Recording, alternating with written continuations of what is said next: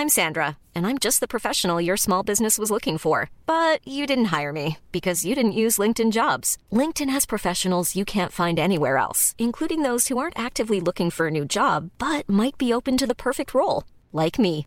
In a given month, over 70% of LinkedIn users don't visit other leading job sites. So if you're not looking on LinkedIn, you'll miss out on great candidates like Sandra. Start hiring professionals like a professional. Post your free job on linkedin.com/people today.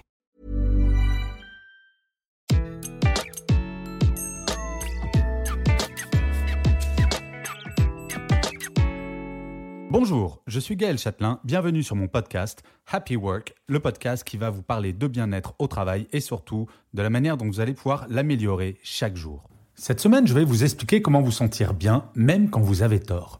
Mieux, je vais vous expliquer pourquoi avoir tort va vous permettre de vous sentir de mieux en mieux dans vos baskets. À rien que ça. Je suis frappé de voir assez souvent des commentaires sur des posts ou des articles que je fais qui sont assez virulents. Souvent, ces commentaires commencent par un très aimable Vous avez tort. Ça a un petit côté définitif et péremptoire, mais après tout, pourquoi pas? Bon, quand ça commence comme cela, généralement la discussion n'est pas ce que l'on appelle ouverte. Et pourtant, il est clair qu'il est absolument impossible d'avoir toujours raison. Tout est question de forme, pas vraiment de fond. Si vous commencez une phrase par Vous avez tort, cela suppose de fait que vous allez avoir raison de façon certaine. Alors, à moins d'avancer l'argument qui tue, c'est un tantinet arrogant tout de même. Dans ma carrière, s'il y a bien une chose que j'ai apprise, c'est qu'il existe des milliers de points de vue possibles d'une même situation ou encore un autre millier de possibilités pour résoudre un problème. Il n'y a que quelques sujets sur lesquels il ne me semble pas possible d'avoir un débat contradictoire tellement il n'y a qu'une voie envisageable. Un exemple? Faut-il ou non lutter contre le sexisme en entreprise? Eh oui, quand je lance ce genre de sujet, j'ai des commentaires parfois qui commençaient par vous avez tort. Et je dois bien avouer que dans ce cas, compliqué de faire bonne figure sans penser que la personne portant la contradiction soit restée bloquée au XIXe siècle. Mais bon, c'est un autre sujet. Pour le reste, il est essentiel d'avoir en tête en permanence que nous n'avons jamais raison au sens absolu du terme, et que ce fait est extraordinaire pour notre bien-être et notre professionnalisme, et ce pour trois raisons principales. Tout d'abord, avoir tort permet d'élargir son propre champ de vision. Avoir conscience que l'opinion ou l'idée que nous exprimons n'est qu'une possibilité parmi tant d'autres permet d'être prêt à en recevoir d'autres sans aucune idée préconçue. Être arc-bouté sur son idée va nous faire défendre notre position coûte que coûte et nous allons nous renfermer au lieu de nous ouvrir à d'autres possibilités. Et franchement, au regard des sujets dont nous parlons généralement, il serait bien présomptueux de prétendre que l'un ou l'autre d'entre nous possède LA vérité absolue. Le principe même d'échanger avec d'autres personnes et de se confronter à des opinions et des vues différentes. Mais ce qui est le plus génial, c'est que lorsque l'on discute avec une personne qui assume également d'avoir tort et avec qui vous n'êtes absolument pas d'accord, c'est que ce n'est pas l'une ou l'autre opinion qui l'emporte, mais une nouvelle idée née de cette opposition, constructive. D'ailleurs, cette attitude est très liée à l'idée de droit à l'erreur et d'échec que l'on accorde ou pas. Je vais vous donner un exemple. Dans la société Intuit, qui est une entreprise de développement de logiciels de finance comptant plus de 2000 salariés, on considère que l'échec et l'erreur peuvent être une opportunité d'amélioration. Quand un projet n'aboutit pas ou lorsqu'un marché important est perdu, la société réunit les collaborateurs autour d'un verre. C'est l'occasion d'apprendre de ses erreurs et de dédramatiser. Savoir valoriser l'erreur, s'en inspirer pour rebondir plutôt que de la punir est le meilleur moyen de stimuler la créativité. Autre avantage de ne pas avoir peur d'avoir tort. Cela libère la parole. Si votre boss assène des vérités et ne supporte pas la moindre contradiction, il est fort probable qu'au bout d'un certain temps, plus personne n'osera s'exprimer. Seule la voix du patron comptera. Cela a un nom, le totalitarisme. Commencer une réunion de brainstorming en disant clairement que personne n'aura raison ou tort et que toute idée doit être entendue, cela libère grandement les énergies. Il en va de même pour réduire la résistance au changement.